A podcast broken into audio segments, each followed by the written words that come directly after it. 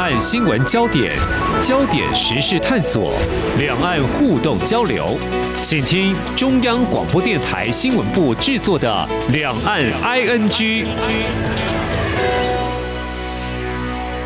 听众朋友，你好，我是黄丽杰，欢迎收听两岸 ING。因为气候异常，台湾的研究单位呢，已经积极在开发水稻等等这些耐旱作物啊，否则可能会有粮食短缺的问题。不，事实上呢，许多国家都出现警讯。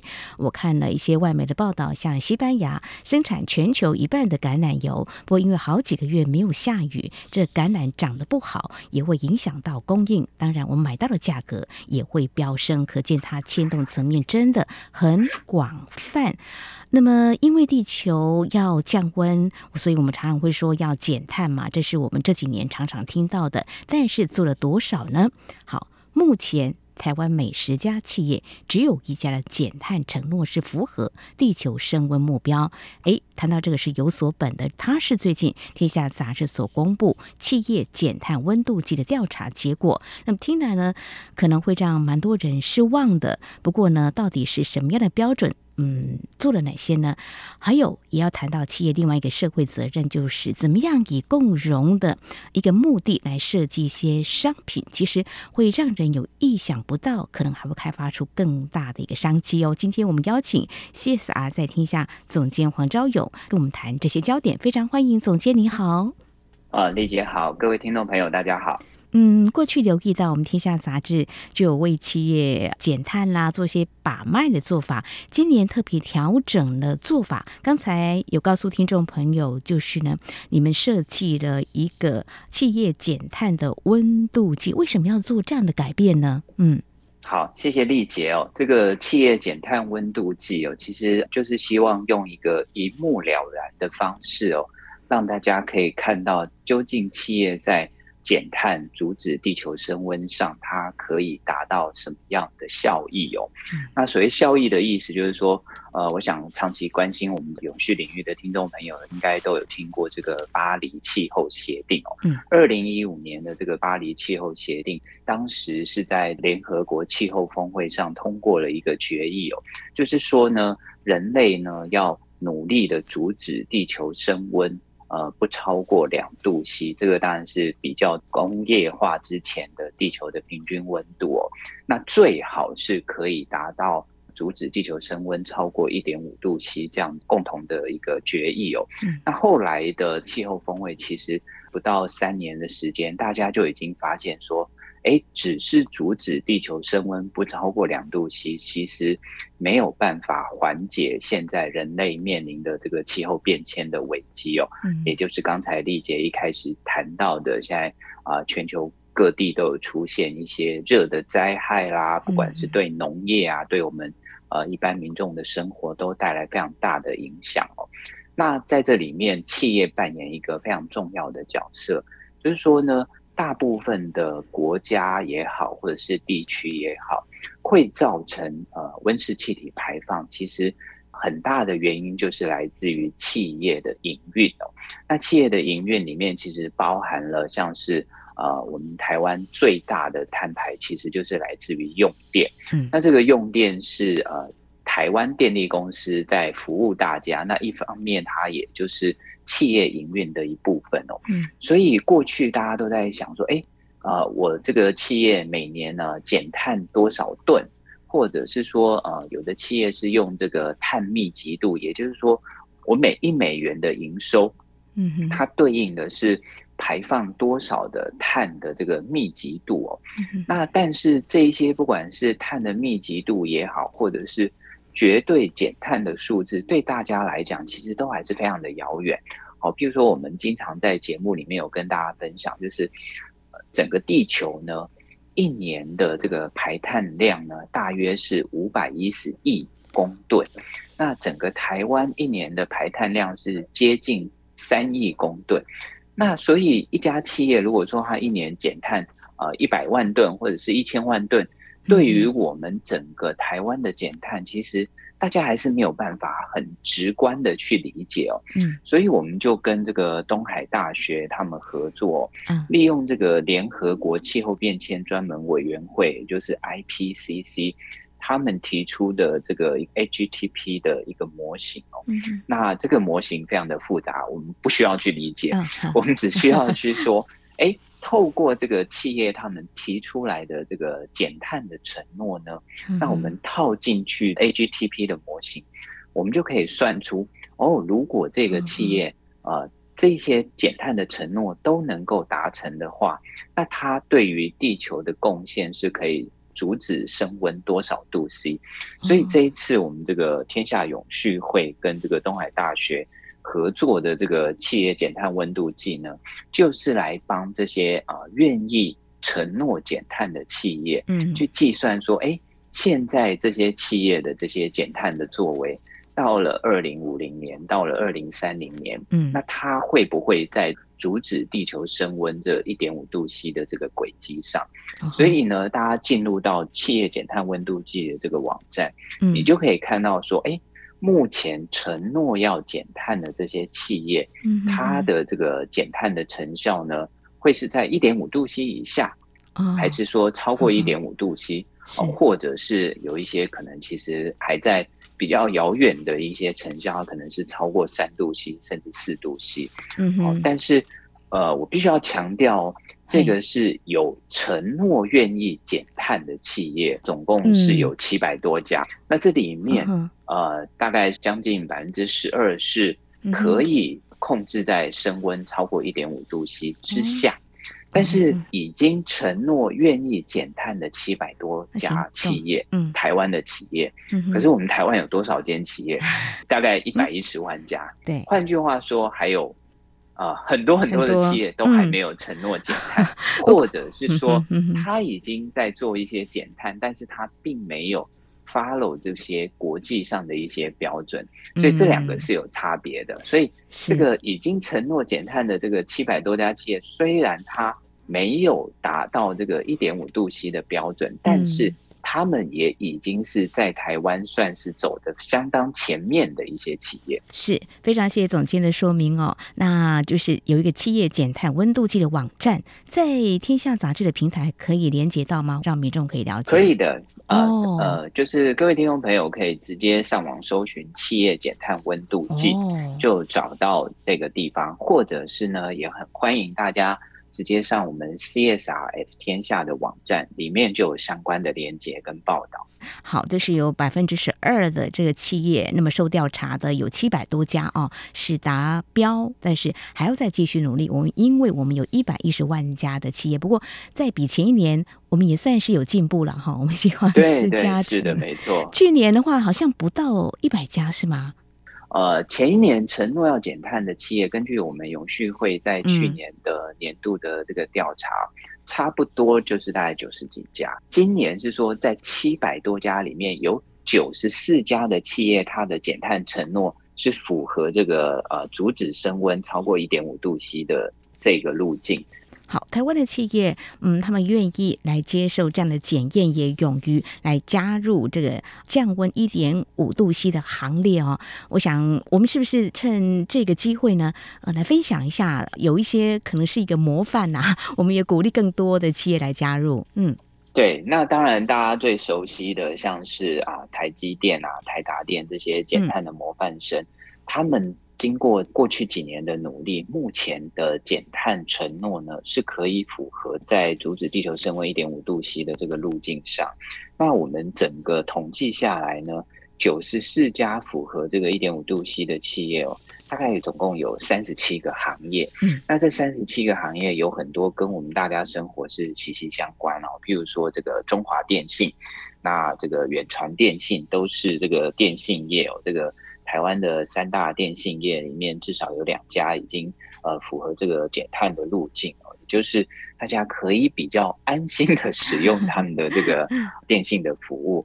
那像是这个宏基、华硕这些 notebook，或者是我们讲说这个系统呃 IT 产业的这个模范生也是符合这个路径。那还有是呃，大家可能常常会去逛百货公司，远东百货他们目前的这个减碳承诺也是符合这个路径哦。那还有像是大家买屋卖屋会使用到信义房屋的服务，他们也提出了这些相对应的承诺。那当然，大部分的台湾的金控产业。啊，像是这个玉山金控啦、国泰金控、富邦金控，他们的这个减碳路径几乎都是可以呃满足这个一点五度 C 的这个减碳路径。那我们特别去 highlight 这些大的企业，其实有一个非常重要的，就是现阶段。呃，国家跟企业的减碳策略就是所谓的以大带小哦。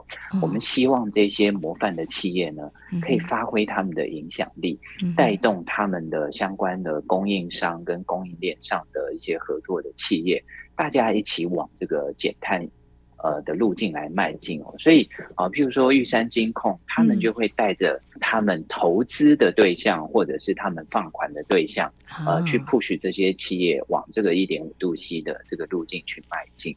那当然，像最早我们提到的台积电、台达电、啊中华电信、远东百货这些，都会在台湾这边影响他们的供应商或者是合作的企业呢。大家一起来加速这个减碳的速度，这样。嗯哼，非常谢谢总监的分享。我想我们的听众朋友可以再进一步来观察，同时鞭策自我啦。因为你刚刚有提到，就是这一次的企业减碳温度计，你们是结合东海大学一起来做这样的设计，那么提醒我们的企业可以更有积极的态度，勇于来加入减碳的行列。我就想到。几年前吧，我曾经访问东海大学一个副校长，访问到最后呢，他特别告诉我们说，台湾的电价太便宜了，这个一定要。做改变，但是好像蛮困难的，因为是，是哦，他就特别说，我们政府应该要有勇气这样做。那我特别有感觉，是因为最近我到了新加坡，然后比较了一下，新加坡天然资源非常的少，那我就想他们的电力有核电厂吗？后来看了相关的资料，也进一步了解，原来他们也是缺电的，也要跟马来西亚跟周边的国家来买电。后来他们用一个策略哦。让他们现在电还可以卖给邻近国家，就是先调电价，电价高的话，大家不会滥用电哦，就会珍惜这个电力哦。当然这是呃从民众大家一起来做嘛哈，但是企业就是以大带小。刚才总监您所提到的，我觉得这个蛮好的。那民众本身其实我们可以做的也蛮多的。当然谈到电价要调整，这可能又。牵涉的面向又更广了哈，尤其选举到了，这个可能不太容易处理。但是我想这是一个很重要，大家必须正视的问题哦。我看到呃，天下杂志有办相关的论坛，嗯，经济部次长曾文生他说，这个减碳呢是共业哦。不是这个只有企业竞争而已，我觉得他说这句话也让我心里头非常的有感触哦。大家都有责任哦，一起来做好。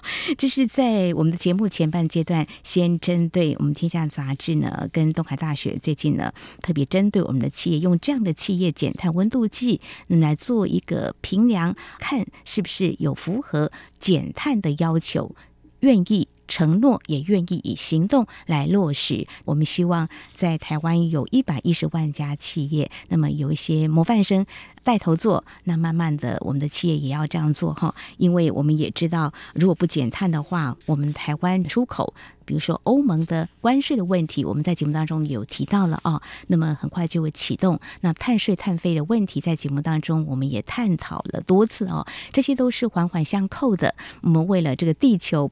不要再升温，能够降温，大家一起来做好。稍后节目后半阶段，我们再继续请 CSR 在天下总监黄昭勇来跟我们谈，嗯，企业的另外一个社会责任非常有意思。在生活当中，你是不是也忽略掉了？也从来没想到说，原来企业可以这么做呢？怎么叫做共融设计呢？让你穿着可以啊，让一些人。满足他们需求，其实是有这样缺口的。到底是什么样的企业，他们已经看到这样子的一个好，就说商机好了。我们等下再来谈这个部分。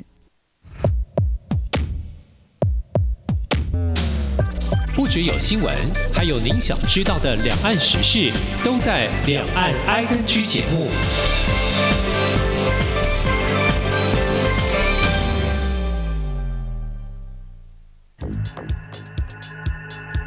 相逢自是有缘。自二零一三年开播至今的央广两岸 ING 节目，为了感谢听众朋友长期的收听与支持，现正举办相逢满十年两岸 ING 抽好礼活动。只要用一句话写出收听两岸 ING 节目的感想，并从活动的两个新闻时事选择题中任选一题作答且答对，就有机会抽到背包或机能一等好礼。详细参加办法，请上活动官网二零二三 ing dat rti 大 org 大 tw 二零二三 ing dot rti dot org dot tw，欢迎踊跃参加，好礼等着你。这里是中央广播电台听众朋友继续收听的节目《两岸 ING》，我们节目持续访问 CSR 在天下总监黄昭勇。在今天我们所谈的是有关企业的社会责任，刚才谈的是减碳，接下来呢要谈到这个穿着，一般人都还蛮讲求时尚的哦。那功能，如果说功能指的是什么呢？就穿脱容易吗？诶，对一般人来说，很多人来讲都很容易。但是有没有去关照到，诶，身障的朋友他们在穿方面、脱方面会不会有怎么样的不方便呢？嗯，总监接下来要跟我们分享的是兼顾时尚跟功能的服装，在国外就有些企业，他们就看到。这些人，他们真的好需要我们帮他设计，让他穿的也是，嗯，非常的符合时尚，而且他也不会像说在购买就会有一些限制。听说在英国有一家超市连锁店做的很棒哦。哦，对，谢谢这个丽姐哦，就是呃这一 part 我们要来谈这个叫做共融时尚哦。嗯、那共融到底是什么概念呢？其实呃很简单的概念，大家。呃，在生活中现在会发现，哎，台湾越来越多地方有这个共融公园哦。那共融公园是什么样的一个公园？其实可能大家有机会呢，到住家附近的公园去发现，哎，现在公园里面会有一些所谓的共融设施。那共融设施，呃，顾名思义，就是让很多不同的人都可以。满足大家的需求哦。那以往我们小的时候，或者是大家可以看到公园里面都会有很呃一些塑胶制品的一些游戏设施，可能是一个小的溜滑梯啊，或者是一些简单的运动器材。但是慢慢的，我们就会发现说，哎，这些运动器材或者是标准化的这些溜滑梯，它不见得是每一个人都能够使用哈。比如说。呃，有的小朋友可能是发展啊、呃、比较迟缓一点啊、呃，或者是他可能哎最近刚好受伤啦，脚受伤啦，或者是呃种种的身体方面有一些啊、呃、不是那么样的适合。嗯，那这个时候共融的设施它就开始出现，他会去考虑到啊、呃，甚至是呃可能是一些轮椅族他必须要能够使用的一些设施哦。嗯、那呃再回过头来讲，这个共融时尚也是一样。啊，我不知道大家在，呃，去这个 一般的这些我们讲所谓的快时尚啦，去买衣服的时候，你会不会总是有一种感觉，哎，这个 size 不管是这个 S 啦，或者是 M，哎，我好像刚好卡在中间哎，这个买 S 太小了一点，买 M 好像又稍微大了一点哦，所以，呃，就是。我们的日常生活中有太多太多这样子的标准品，它其实不见得适合每一个人，啊、呃，但是对于企业来讲，因为标准品的制作是可以。呃，大幅的降低它的生产成本，是。所以呢，有的时候就变成是呃，我们买东西的人要去迁就这个标准品之下的一些，让我们觉得稍微有一点不是那么合适哦。对。但是也因为这个标准品它的价格相对的偏低呢，所以往往我们就啊，好吧，那就将就点好了。所以呃，后来我其实在街上也会看到说，哎。工作的附近有一家，它的这个店名非常的开宗明义，就是说它就叫做大尺寸的 这个 衣服跟裤子哦，就是你想要买这个尺寸比较大的，你不用担心哈。那甚至于是，其实它有可能是专门针对这个啊比较运动员的身材的，你就是。长得特别高啊，或者是你的这个身体就是特别的壮硕，嗯，那你在这个一般的店家，你可能就买不到你适合的衣服，所以它就需要这个大尺寸。那所以这个共荣时尚其实呢，很重要的一个精神就是要满足各个不同需求的人他所需要的一些服装的穿着。嗯，那这个英国有一个连锁超市叫做 Asda A S D A 哦，它在今年二月份推出了一件这个粉红色的小洋装哦。嗯，那这个洋装呢，它的肩头呢是用比较柔软细致的魔鬼毡来固定哦，嗯，所以它轻轻的一扯就非常容易的穿脱，那也没有任何刺激皮肤的标签啊，采用这个柔软的呃针面的布料啊，轻薄的这个接缝，弹性的腰身哦。那其实大家可能听到这里会开始有一个想象哦，它是为了要让这个皮肤呢比较敏感的一些族群。嗯，呃，他比较容易穿着这样子的衣服哦。那大家可能也会偶尔在这个去医院的时候，会看到有一些穿的是，嗯，可能会有很多这种叫做这个加压型。那它也许是皮肤需要特别的去照顾。嗯，那这一些加压型的这个强力衣服呢，它通常。呃，我们看到就它很像，就是一些像是这个弹性的布料啦，嗯、或者甚至是长得有一点像是医疗器材，嗯、就不是那么美观。是。那这一件这个我们讲说这个粉红色的小洋装呢，嗯，除了它把它设计的跟我们一般的美感的比较接近之外呢，它最特别是它在腹部呢有一个小的开口，嗯，那这个是为了有胃造口管的。呃，需求的人员所设计啊，所以胃造口管就是，呃，有一些我们的民众，他因为身体的关系，他没有办法正常的进食，他可能必须要靠这个呃胃造管来进食。嗯，那这个衣服的设计就是让这个胃造进食啊，可以变得更方便。他不需要去到一个特别的呃隐秘的一个场所，要呃很麻烦的把衣服可能要掀起来，或者是做一些特殊的设计，嗯，他就能让其他的孩子呢也可以穿得像个小公主一样哦。所以这件衣服推出来之后呢，这个英国小儿科的护士他们也在推特上发文，就说哇，这个让。每一个小公主，不管她是我们一般的小朋友，或者是有这个胃造口管的小公主，她都可以穿一件这样子的蓬蓬裙，嗯、而且可以满足她的医疗的需求哦。嗯、那这个推文啊，呃，在 Twitter 上发了之后，已经有将近五十万人看过，然后有将近七八千人是点赞，所以 可以发现说，其实这个是真的是有蛮大的一个市场哦。Asda 对，也针对三到六岁的孩子跟青少年，嗯、总共推出了二十四款的这种讲说共融时尚的设计哦，嗯、那会造福非常多的人群。好，你说非常多的人群哦，刚刚提到就是说，大家会认为这只是少量。过去我也访问过一些呃制造业者、设计业者，他们就说，我们这个要单纯的克制化，在这个材料上呢，会显得很困难，所以呢，这会让很多人会却步。但事实上，市场是这么小吗？好像不是吧，总监？嗯，对，嗯，是。其实根据这个加拿大的一个研究公司叫做 Return on Disability，他发布的这个一份叫做《全球身心障碍的经济报告》，嗯，这个报告非常的特别哦。那他估计全球有身心障碍者的市场哦，高达十八点五亿人口。嗯，那这个十八点五亿哦，其实比呃现在地球上以国家为概念的两个国家，中国跟印度还要多。那如果这个估算，如果再加上身障朋友的亲戚跟呃亲属跟呃家人朋友，市场规模可能是高达了五十亿人口。嗯，那五十亿人口其实就几乎是超过现在整个地球人口的一半哦。是，那他也估算说，这些人呢每年可支配的收入是呃超过十三兆美元哦。那甚至是最近在台湾市场也非常红的。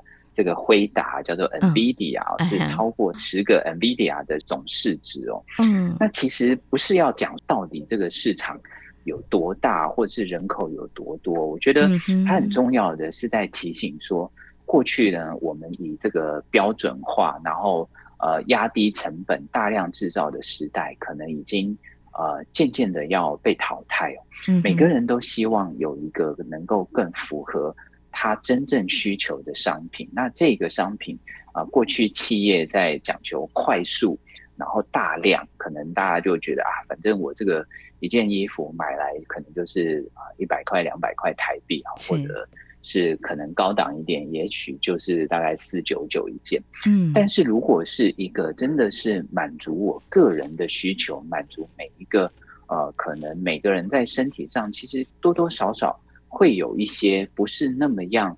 符合我们所谓的一般人的这一种身体条件的话，嗯，它的市场其实是更大，而且大家会愿意用比较高的一个价格去购买一个真正满足或者是真正符合我个人需求的商品。那这样子的市场，过去企业是比较站在这个供应端的这个角色，就反正。我就是提供你这些，那要不要买就随便你。可是慢慢的，大家会去发现说，哎，如果我真的是可以照顾到你的需求，那你就会经常的回来购买真正属于你个人需要的东西哦。那其实这个跟现在我们讲说这个长照的市场发展趋势也是相当吻合哦。大家的年纪越来越大，然后大家其实也会越来越啊，就是对于这个。生活上的一些不便利，会发现说它真的会影响到我们的生活。嗯，我记得之前很很久以前在这个节目里面也有提到，嗯，这个塑胶瓶的这个牛奶，它通常在封口上都会盖一层这个有点是锡箔的封口。对，但是过去这个锡箔的封口，呃，其实现在还有有些真的很难撕下来。那因为它就没有照顾到说，哎，我们。大家年纪越来越大，这个手指的力量其实是 越来越小。嗯，那如果你可以在这个风口上去做一点变化，大家可以呃下次去超市可以打开这个牛奶的罐头，你就会发现哦，现在有的牛奶罐头的里面这个锡箔的封口，它会做一个比较大的一个开口，是让我们很容易可以把它撕下来。嗯，那这个其实对于这个高龄化的社会，它就是一个呃很需要的一个的东西哦。那如果大家过去在挑这个牛奶，除了这个新鲜度啦，除了它这个。每 CC 的单位售价之外，他以后就会发现，哎，在这些条件都一样的状况下，这一家厂商还特别考虑到这个大家在怎么样把这个呃锡箔封口撕下来的过程，可以让大家更方便。哎，也许我就会特别愿意去指定购买这个厂家，那他就会开始拥有他的一个忠诚的使用者。那我想，这一个所谓我们讲说这个身心障碍者市场，其实也是一样的概念。嗯嗯。你多为消费者想一点，那大家就会更愿意，就是跟着你啊，不断的来采购你的商品。没有错哎，多一点关心嘛。好像如果说您要更市场化去看这个问题也很好，就是切入差异化的策略嘛。所以像我们今天分享这个，就会觉得很多事情真的是超乎我们想象。那这些数据就告诉我们，我们是很少人去关心这些朋友他们的需求。但如果说厂商他能够去关照他们的话呢，其实这个市场也是在的。那一方面可以让这些人使用更方便，还有你。提到高龄化的社会也是很需要，像很多国家都是迈入高龄化社会，这个市场可大着呢哈。好，我想在今天因为时间的关系，没有办法分享很多，因为还要谈到原来口红可以透过这个人工智慧的方式啊，可以让一些人手的运用上没有办法像一般人一样那么的运用自如，但是呢，透过这 AI 的设计，现在已经有厂商他们已经开始来服务这些的朋友，让他们也能够美美。美的面对他每天所碰到的这些人，让这个社会更有这缤纷色彩。还有刚才提到共融设计，让很多的小公主呢，她们都拥有一条非常可爱的蓬蓬裙哦。我想呢，企业要善尽社会责任，其实可做了很多，要多一点关怀跟用心。今天非常谢谢我们 CSR 在天下频道总监。黄昭勇来跟我们谈减碳温度计，来看看企业做了多少，那么还要更努力。那企业的社会责任还可以从共融的设来切出差异化的一个市场策略。我想大家一起让这个世界更美好。非常谢谢总监今天的分享，谢谢您，谢谢，谢谢丽姐，谢谢各位听众朋友。好，以上就是今天两岸 ING 节目，非常感谢听众朋友您的收听，黄丽杰祝福您，我们下次同一时间空中再会。